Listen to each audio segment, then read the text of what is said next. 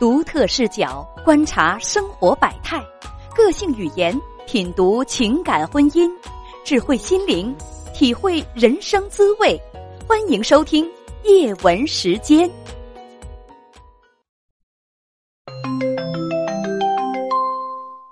你好，女士。你好，你好，嗯叶文姐，你好，欢迎你。跟您咨询一下，就是最近我心态上各个方面，我感觉遇到了一些问题。我先简单介绍一下我自己吧。我今年二十八，然后我已经离婚两年了，有一个四岁的女儿，然后归前夫了。你为啥不要啊？你离婚的时候他才两岁，这个问题很很很刻薄吗？不刻薄，咋这咋又哭了？为什么？很难回答吗？这个问题？因为当时我跟他离婚，跟他妈离婚的时候，我们就拉了很多的外债，因为他他爷爷就赌博，然后我们我们夫妻创业，就是那个时候也挺难的，然后到最后赔了，就是拉了很多的外债，然后当时离婚的时候，我出来是净身出户，我当时红包里就六毛六，我出来了，因为我没有能力带着我的孩子，所以我想。我想自己好好努力。如果等以后那他爸爸就有能力带孩子吗？因为最起码他爷他奶在身边，呀，包括他他爷爷他奶奶，他他爷爷是个万恶的赌徒，万一一赌急眼了，把孩子卖了怎么办？你也是真放心啊？你没你养不起，他家就能养得起是吧？你们都养不起的话，你们生孩子干什么？就很奇怪呀、我知道而且现在你跟我讲这东西，你既有工作，现在还有男朋友，是不是啊？既有工作又有男朋友，你也不差那点儿养孩子的那口粥啊。你们都说养不起，我就很想知道，一个个生活都可丰富多彩了。离完婚之后孩子不养，找对象一个比一个积极，那啥玩意儿是生活的重点？你们都安排的挺明白的。然后提到孩子就说：“哎，我养不起。”你说我是该信呢，我是还是该信呢？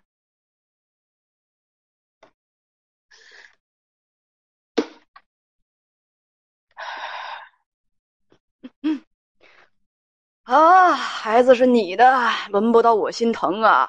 好，女儿四岁归前夫，嗯，后来呢？然后最近处了一个男朋友，然后他他也是离过婚的，嗯，然后他有一个男孩儿，男孩儿给前妻了，然后也是每个月拿抚养费。那人家的媳妇儿怎么能怎么能，人家前妻怎么能养孩子呢？是不是？是，就我真坏，我总问这干嘛呀？让你挺难堪的，讨厌是不是我？确实挺难看，对呀、不讨厌。又不是我的孩子，你叶文多管什么闲事儿？我的孩子轮得到你心疼吗？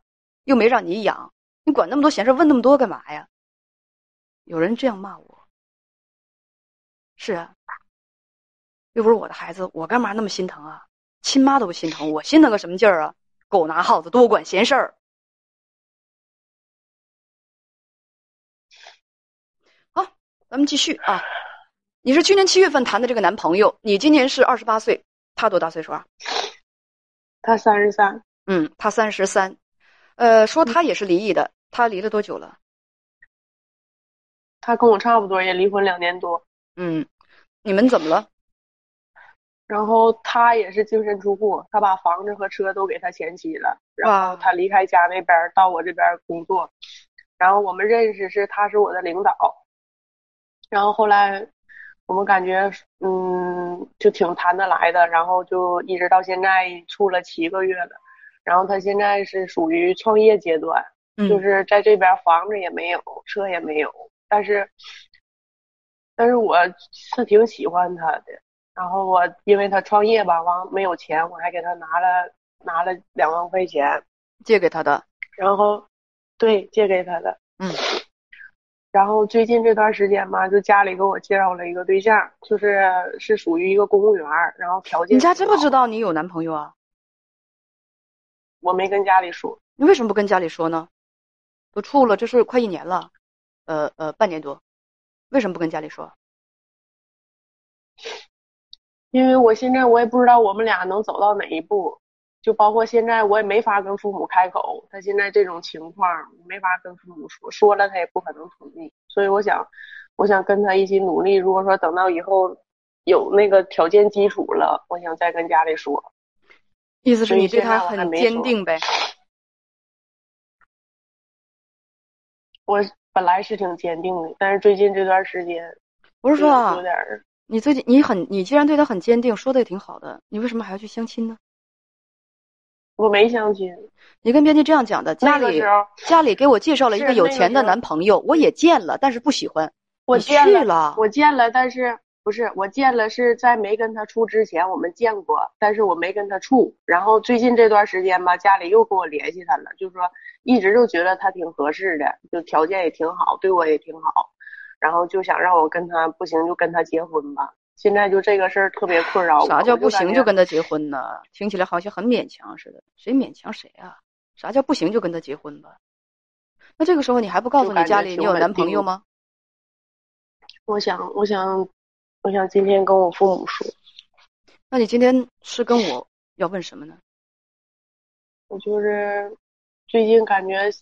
嗯，工作工作也不顺心，然后感情感情也明谈不明白，然后，哎呀，孩子也，嗯，有很多很多问题吧。孩子也怎么不知道现在到底应该怎么？孩子也看不着呗，不在身边。你明明跟编辑是问的这句话，问要怎么选择，是选择现在的男朋友。还是选择家里给你介绍的那个有钱的男朋友，这是你跟我们编辑说的，对吧？嗯，对，那这么这么说也可以。现在你要这么说也可以，你跟我我就以什么为准呢？以你跟我编辑沟通为准。所以到底是什么问题？要不要和你男朋友分手？还是说怎么安排自己的生活？怎么安排自己生活吧？怎么安排自己的生活呀？嗯，我要说啊两句话。第一呢，怎么安排自己的生活？我觉得第一是得对得起自己的孩子。嗯，你的孩子刚刚四岁，有多长时间没见到自己的母亲了？因为我们离得都不远。我只问有多长时间没见到？一个星期。昨天还见面了。一个星期能看他一回。哦，嗯，那就。多跟孩子在一起，把心多用到孩子身上。如果你要问我的话，怎么安排自己的生活？我想，可以把这个放在最最重要的是，就是说一个位置上。第二呢，就是不要以为这世界上只剩下两个男人了，不是 A 就是 B。这世界上两条腿的男人多的是，适合你的也有不少。所以说，如果 A 和 B 都不合适，那就都不要呗。谁说一定要在 A 和 B 之间选择一个呀？B 不喜欢，就这个有钱的不喜欢，为什么要和他在一起？A 呢？如果处的不好，在他身上看不到希望，那为什么要和他在一起？跟 A 相处，去年七月份开始，你都没有信心跟你父母讲一句，说明什么？你自己对你们之间的关系都不确定，还出个什么气儿啊？这世界上只有他们两个男人了吗？还有 C、D、E、F、G 呀，所以干嘛要选择呀？你可以选择都要或者都不要，所以我说的够清楚吧？